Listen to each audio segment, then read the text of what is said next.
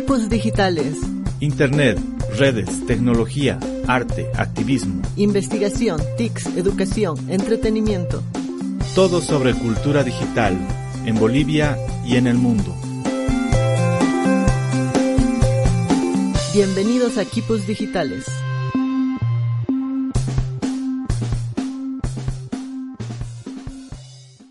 Hola, ¿qué tal amigos? Les habla Samantha Bryce. Y yo soy Daniel Calderón. Y les damos la bienvenida a su programa Kipus Digitales. Hoy en Kipus Digitales hablaremos de las mujeres en el mundo de la tecnología. En nuestros segmentos de entrevistas estaremos con Norma Campos y el proyecto Bus Digital. También conoceremos la faceta artística de Brian McKern. En noticias del mundo de la tecnología, el Festival Quiebre 2013 que se realiza en La Paz, un dispositivo conseguirá que los perros transmitan mensajes a los humanos. Duolingo, una aplicación para aprender idiomas jugando. Sol, el portátil con Ubuntu que se carga con energía solar.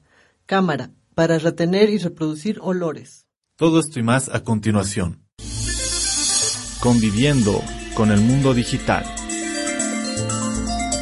encontrando nuevas formas de interacción en la sociedad digital.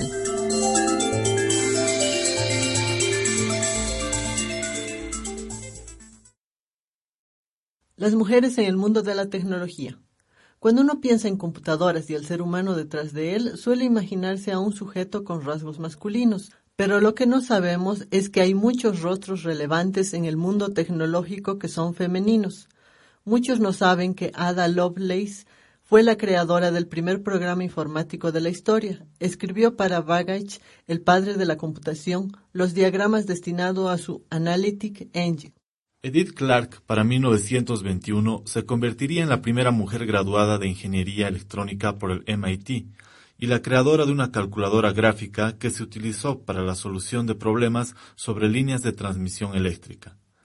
Otros ejemplos de rostros femeninos actuales son Evelyn Beresin, es conocida como la madre de los procesadores de texto, desde que en 1968 desarrolló la idea de un programa que permitiese almacenar y editar textos. Estos son solo ejemplos de mujeres pioneras en el campo de la computación, que sin ellas no sería posible concebir nuestro mundo como es. Actualmente el mundo tecnológico está dando un giro. Son más los gigantes que tienen entre sus ejecutivas a investigadoras mujeres. Las mujeres están abarcando más y más puestos de responsabilidad y poder en el mundo de la tecnología. La historia de la informática ha sido vinculada al rostro masculino, pero en los últimos años gigantes de Internet y tecnología como Yahoo, IBM están siendo dirigidos por mujeres de alto nivel, como Marisa Meyer, que es CEO de Yahoo.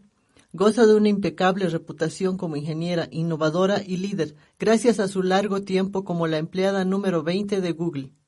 De cara al evento Women 2.0, Megan Smith detalla dos piezas clave para que existan más mujeres involucradas en la industria de la tecnología de aquí al 2020. Para lograr que más mujeres se involucren dentro del mundo de la tecnología y aspiren a puestos mayores, Megan Smith, vicepresidente de Google, afirma que esto se conseguirá por medio de dos simples innovaciones. En una reciente entrevista para la revista Forbes, Smith habló, entre otras cosas, sobre el futuro de las mujeres en un rubro liderado en su mayoría por hombres. Según dice, hay dos innovaciones que conseguirán que se involucren más para el 2020. Primera, la educación. La primera innovación debe ser enseñar temas de tecnología a las niñas y niños en edades tempranas. De hecho, Estados Unidos y otros países deberían exigir en los currículums la formación tecnológica, si no, esto lo deja por detrás de los otros países. Segundo, la forma de enseñar. Todos los niños y niñas son diferentes y por lo tanto decidirán enfoques distintos. Mientras unos se interesan por las matemáticas, otros lo harán por las humanidades. Es por eso que la forma en que se capte su atención será definitiva para que logren aprender sobre tecnología. En la entrevista realizada por Jessica Stillman de Woman 2.0, grupo que intenta incrementar el número de mujeres fundadoras de startups de tecnología con inspiración, información y educación, también declaró que precisamente en el futuro la educación estará más cerca de casa gracias a la tecnología y que este será uno de los sectores que más evolucionarán, considerando a los usuarios como compañeros de clase en lugar de mercados potenciales. La educación es la base para que más mujeres participen y sobre todo se interesen en este medio. Además de que definitivamente no solo Estados Unidos debería exigir este tipo de formación, sino todos los países de Latinoamérica y el mundo. Ahora escucharemos el Extra Blues de Alumnia, luego las noticias del mundo de la tecnología.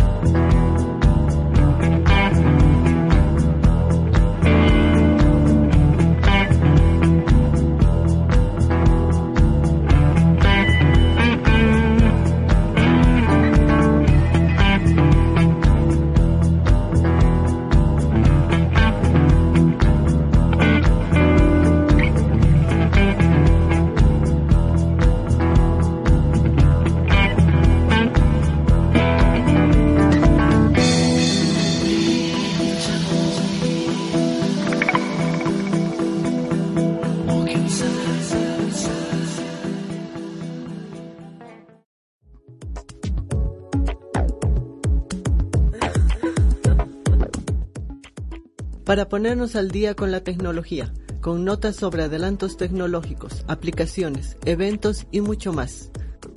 Quiebre 2013. Por tercer año consecutivo, las artes digitales invaden La Paz, Bolivia, en el Encuentro Latinoamericano de Artes Digitales Quiebre 2013. Una cita infaltable con las artes digitales, visuales y sonoras. Las actividades a realizarse son un aptapi sonoro, un aptapi visual, un concierto de 8 bits, y un concierto de cierre. Este es uno de los pocos eventos dedicado íntegramente a las artes digitales en Bolivia y que promueve activamente entre los jóvenes el interés por el arte digital y la experimentación electrónica. Todas las actividades a realizarse en diferentes puntos de la ciudad de La Paz son abiertas y gratuitas. Un dispositivo conseguirá que los perros transmitan mensajes a los humanos. Investigadores del Instituto de Tecnología de Georgia en Estados Unidos están desarrollando el sistema FIDO, a través del cual los perros de servicio y lazarillos podrán comunicarse con sus dueños por medio de mensajes verbales que se activarán cuando el perro muerda, tire o coloque su boca encima de sensores localizados cerca de su collar. Los investigadores esperan que Fido permita a los perros lazarillos dirigir mejor a sus dueños discapacitados por la ciudad, y a los perros de rescate alertar a distancia sobre la presencia de una persona herida. Duolingo, una aplicación para aprender idiomas jugando. Lo único que se necesita es una tableta y un teléfono inteligente. Después descargar la aplicación Duolingo que es gratuito y está listo para aprender idiomas jugando. Duolingo te enseña inglés, español, francés, alemán e italiano y en un futuro chino, coreano y japonés. Según su creador, el emprendedor guatemalteco Luis Bonja, profesor de la Universidad Carnegie Mellon, Duolingo tiene la ventaja de ser un juego en el que ganas vidas a medida que avanzas en tu aprendizaje y las pierdes cuando te equivocas. Todo un curso de idiomas gratuito. Sol, el portátil con Ubuntu que se carga con energía solar. Sol es un portátil que se carga con energía solar, solo tarda dos horas en hacerlo y viene con el sistema operativo Ubuntu. Huawei es la firma que lo fabrica y afirma que ofrece un rendimiento de hasta 10 horas con una sola carga. La portátil cuenta con Wi-Fi, una pantalla HD y costaría alrededor de 300 dólares. Está enfocada para las personas que trabajan al aire libre. Cámara para retener y reproducir olores. La británica Amy Radcliffe ha desarrollado una cámara para almacenar olores y reavivar recuerdos del pasado. Amy ha desarrollado un aparato mediante el cual los olores pueden ser transferidos a una especie de ampolla que luego podrá ser abierta y olida en otro momento y en otro lugar. La tecnología que lo hizo posible fue desarrollada en los años 80 y se usa para capturar olores de determinados ambientes y traspasarlos a lugares controlados.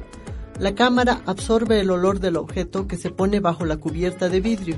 El sensor de olores que está sobre la cámara contiene una resina especial que retiene el olor y que será posteriormente transportado a un laboratorio para ser analizado y así ser reconstruido sintéticamente.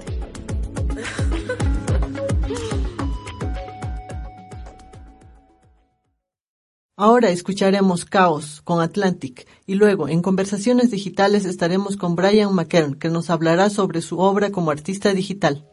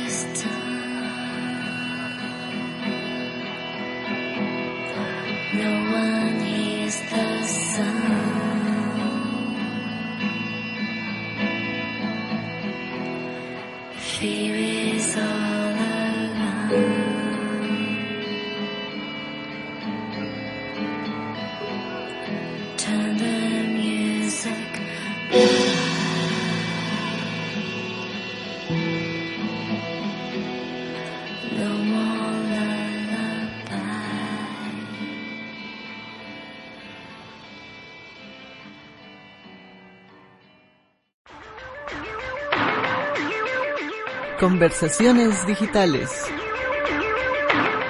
Reportaje, entrevistas con teóricos y expertos en cultura digital.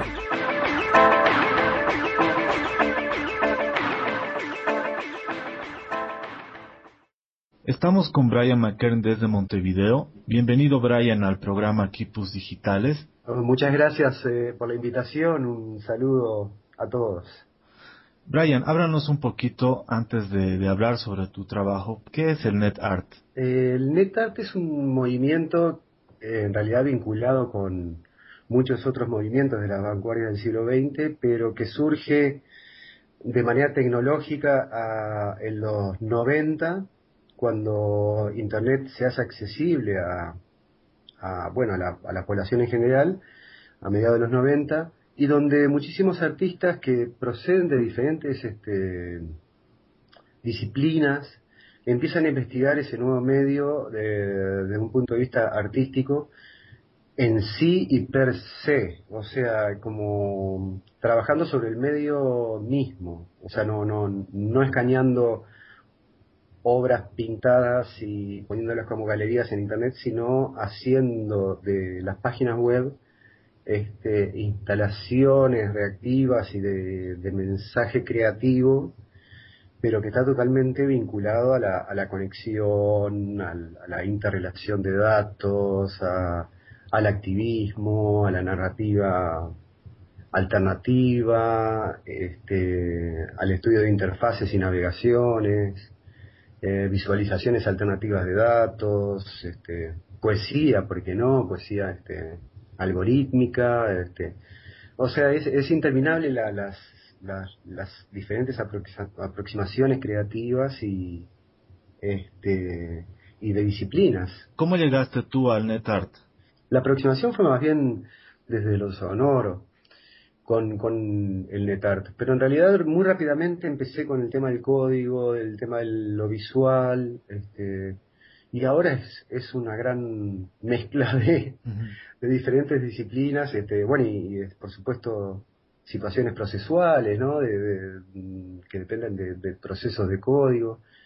Y bueno, todo eso ha conformado una especie de paleta de trabajo sobre la cual plasmo mis trabajos, que son más bien, este, bueno, relativos a, a lo local, pero también a lo global, sería lo, lo local, pero también tiene mucho de eh, cosas encontradas y recontextualizadas y bueno, procesos de código y sobre todo sonorovisuales, o sea, hay, hay un componente de sonido y visual que es muy este eh, muy firme. ¿Y cómo ha sido la evolución desde ese momento hasta hoy de tu, de tu trabajo? Bueno, es una buena pregunta porque ha habido como, después de, esa, es como que el NetArt ha tenido muchas épocas y, y los artistas que vivieron esas diferentes épocas también este, siguen como diferentes procesos.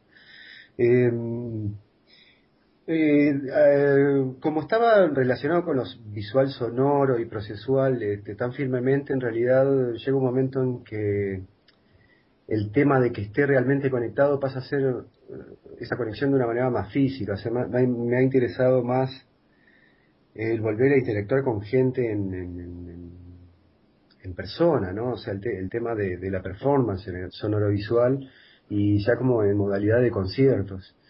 Y, a nivel artístico también ha habido como, si bien han sido muchas cosas paralelas las que trabajo, este, creo que ahora hay más una, como un regreso a lo, a lo, a la interfase real, ¿no? O sea, si, si bien puede haber interfaces digitales, pero en realidad la manera de manipularlas, este, no sé, se está buscando una especie de gestualidad. Creo que no, no soy el único, me parece que ahí, ahí es como una observación de, de un proceso que se viene dando, ¿no? Que, es como natural luego de una especie de eh, una montaña alta de, de, lo digital, lo virtual, etcétera, es natural que venga ahora un valle donde este bueno, elementos más reales empiezan a jugar y sean mejor percibidos. ¿Cómo funciona la, la relación entre artista, obra y público en este tipo de, arte? Eso es eh, muy interesante. Eh, a mí me, lo que más me interesaba cuando estaba dentro del NetArt, en este, 90 y principios del 2000, eh, me interesaba justamente cómo se relacionaba la persona con el sitio. Generalmente esos sitios se llegaban de manera casual y había una comunicación muy muy fuerte con, con ese usuario, ¿no? Que además este, claro, casi todas las piezas eh, empiezan a manejar ese, ese paradigma, ¿no? De, de ya más de espectador, eh, el que visita la obra se convierte en un usuario de la misma, o sea, mediante sus acciones, su, su manera de navegarlo, etcétera, este, es cómo va a quedar la obra al final o cómo la va percibiendo él. ¿Cómo se desarrolla tu proceso creativo? Bueno, yo soy, este, vengo como de otra generación, o sea, en realidad soy un migrante digital. Si, bien me, cuando ni bien me incorporé a lo digital y hice el clic hacia todo lo que era el trabajo dentro de, entornos digitales y computacionales, este, para llegar a esa transición o ese clic que, que, decía de, esa chispa que activa el poder empezar a trabajar dentro de, entornos digitales, yo lo hice transitando casi todo con lápiz y papel, o sea, o, haciendo muchos diagramas eh, de, de, flujos eh, procesuales de algoritmos o cosas así, pero tengo mucho papel, mucho eh, mucha nota y sobre todo visual, de una manera visual. Me imaginaba, por ejemplo, la conexión de procesos de código como cableados, o sea, hacía como circuitos. Yo, vengo de, también de, estudiar en los 80, había estudiado algo de electrónica, este, también había estudiado algo de dibujo técnico, o sea, todo ese tipo de cosas siempre me fascinaron. Después lo llevo a cabo a, por otros procesos que, requieran el tránsito digital o no. O sea, puede, ser totalmente analógico también. Este, ya eh, estoy un poco más en esa, en esa línea.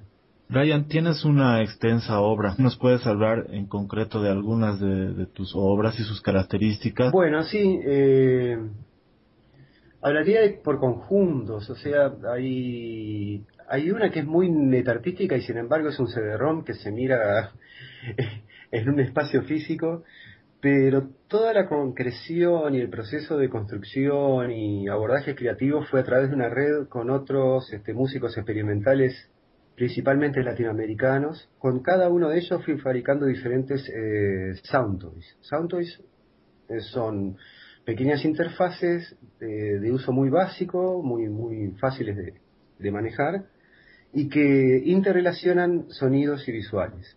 Construí una interfase para cada set sonoro que me enviaba ese músico. Y ahí empezaba a ocurrir un diálogo. Fueron en total como 20 este, trabajitos de ese tipo que los metí todos en un CD-ROM que se llamó Interferencias Chamánicas. Después hay, hay trabajos anteriores que son más referidos al NetArt, que los pueden encontrar en la página netart.org.uy. Eso se manifestó en un trabajo que se llama la NetArt Latino Database, donde están un poco como localizados todos este, colegas, artistas que trabajan dentro de la red. Y bueno, que han, salido libros sobre eso porque es, interesante para, para, investigar justamente qué era lo que pasaba por fuera del discurso eh, hegemónico, ¿no? O sea, el discurso del netarte en los 90 era muy europeo. Y después, bueno, los trabajos posteriores, como decía, van más hacia lo, el trabajo con, cosas analógicas. Estoy trabajando con una tormenta, que es el, temporal de Santa Rosa, una tormenta que llega en, el 30 de agosto acá a Montevideo. Es todo el registro de la radiostática que generan diferentes radiofrecuencias y en base a eso trabajo esa, esa proximidad, a partir de ese ruido que produce la tormenta, es una manera como de detección de esa ominosidad que se acerca. Este, y y bueno, eso lo trabajo con mapas de satelitales, meteorológicos, de, todos los registros que fui haciendo mientras llegaba la tormenta. Eso se ha manifestado ahora en, diferentes maneras de mostrarlo, desde lo estrictamente sonoro a instalaciones, instalaciones reactivas, donde la persona es detectada en esa instalación y, y con esa detección se pasa a ser la tormenta y genera interferencias tanto visuales como sonoras en, el, en ese ambiente, o también como conciertos. Muchas gracias, eh, eh Brian. ¿Dónde, ¿Dónde podemos encontrar eh, eh, tu, trabajo? pueden encontrar mi trabajo en netart.org.uy y a partir de ahí, bueno, hay, se, se, va a muchísimos este, otros sitios que, tienen diferentes perfiles según los intereses eh, que he tenido durante mi proceso creativo. Ahora escucharemos una pieza musical. No es mucho preguntar, de Vivolakis y Nina Seitling. Después estaremos con Activismo Digital. Hablaremos con Norma Campos, directora de Fundación Visión Cultural y el proyecto Bus Digital.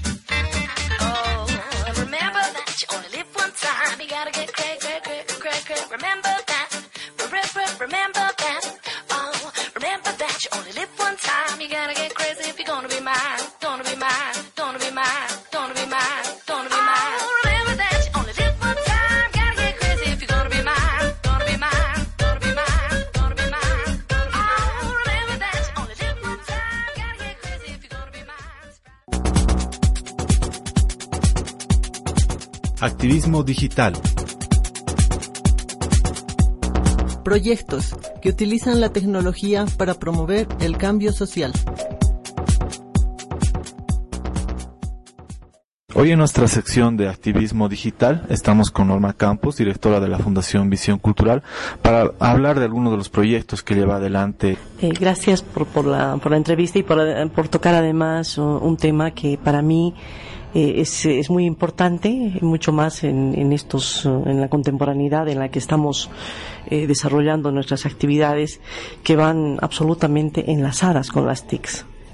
Nosotros hemos empezado a trabajar eh, en esta relación de cultura y TICs hace cuatro años, a través de, de, una, de un portal llamado Revocultura, como un sistema de información cultural en la que se pudiera eh, generar una información continua del acontecer eh, artístico-cultural. Bueno, y después de esto, hemos eh, armado un proyecto que para nosotros ha sido y es muy importante y se llama el Bus Cultura Digital. Y esto ha nacido de la necesidad de acercarnos a las comunidades rurales especialmente. ¿En qué sentido acercarnos a las comunidades rurales? En el sentido de establecer un vínculo de la nueva tecnología con los elementos locales, con los elementos culturales locales.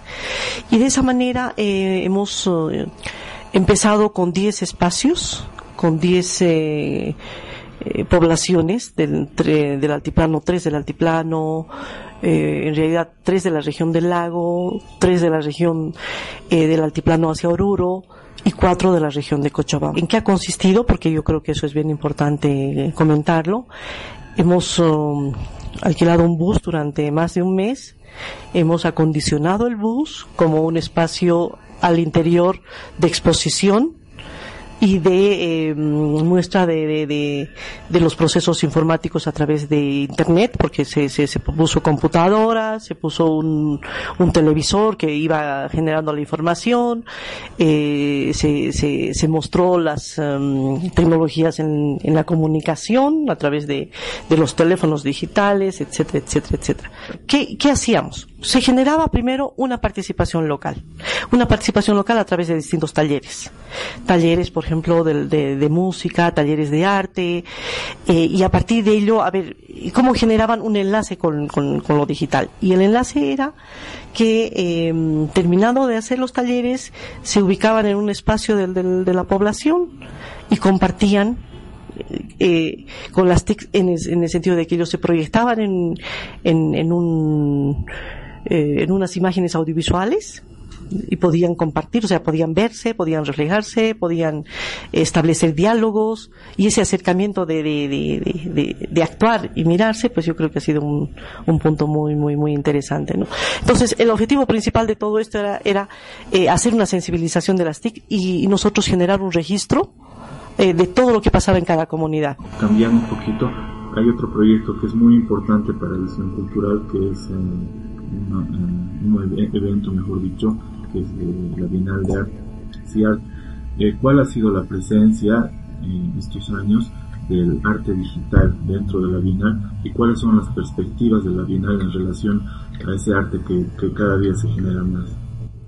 Bueno, tu pregunta me parece muy importante, porque te debo decir y cuando nosotros empezamos con la Bienal Internacional de Arte el año 1999, porque bueno, este, esta actividad tiene 14 años, estamos en la octava versión en este, en este año. Eh, en esa oportunidad, cuando hicimos la, la, la Bienal, eh, realmente un 80% estaba dedicado a las artes tradicionales, ¿no? A la pintura, a la escultura, al dibujo y un 10% tenía que ver con, con, el videoarte, por ejemplo, que, que, estaba ya, ya entrando de una u otra manera en, esta línea del arte, y otro 10 eh, en, en, en las instalaciones y performance. Bueno, en realidad era eh, un porcentaje, pero mínimo. todo este proceso y esta transición que se ha dado desde el año 1999 hasta el 2013 que, en el que estamos ha sido increíblemente eh, cambiante para la Bienal. Me atrevo a hacer un, hablar de un porcentaje, eh, pero totalmente opuesto a lo que fue el año, el año 1999. Podríamos hablar que sea, es un 80% TICS y podríamos decir que quizás es el 20% del resto. Todo está enlazado en realidad. O sea, eh, mm, creo que no es pertinente hablar de, de, los segmentos, ¿no? Yo creo que está todo enlazado. Por ejemplo, eh, los videoartes tienen que ver absolutamente con lo sonoro y la imagen visual, absolutamente, ¿no? Eh, de hecho, hay muchas acciones también exclusivamente sonoras, pero, pero que, que no, quizá no, no tan sesgadas en el sentido de decir solo sonoro. Siempre, eh, de alguna manera, va acompañado con el tema de imágenes o con el tema, por ejemplo, del, de las redes. ¿Qué le, ¿Qué le aportan las nuevas tecnologías al arte? pero ya en el nivel de discurso y de concepto, ¿no? ¿Realmente le aportan algo o sigue siendo una cuestión de forma, digamos? Yo creo que, yo creo que ha dejado de ser solamente un elemento de forma. ¿Ya?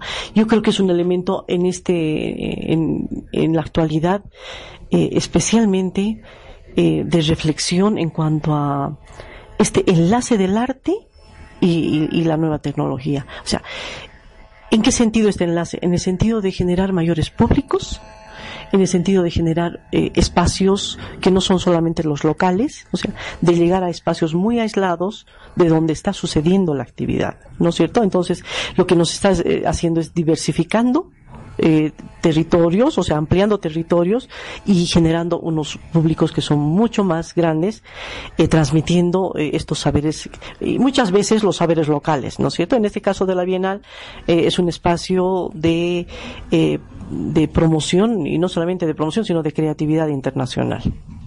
Muchas gracias por esta entrevista.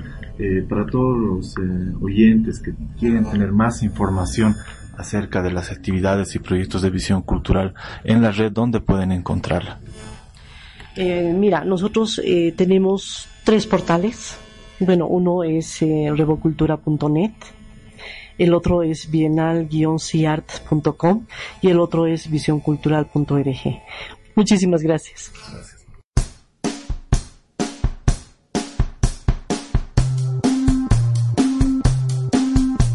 Eso ha sido todo por hoy. Los esperamos en el próximo programa con noticias, música, entrevistas y mucho más. Les habló Samantha Bryce, Sergio León Lozano y Daniel Calderón. Kipus Digitales llegó a ustedes gracias a la Fundación Prince Claus y al apoyo de Radio Pío 12, la productora Pi e Imaginea Arte y Cultura. Pueden encontrar todos nuestros programas y más información sobre los temas que tratamos en la página web www.culturadigitalbolivia.com. También pueden buscarnos como Kipus Digitales en Facebook y SoundCloud.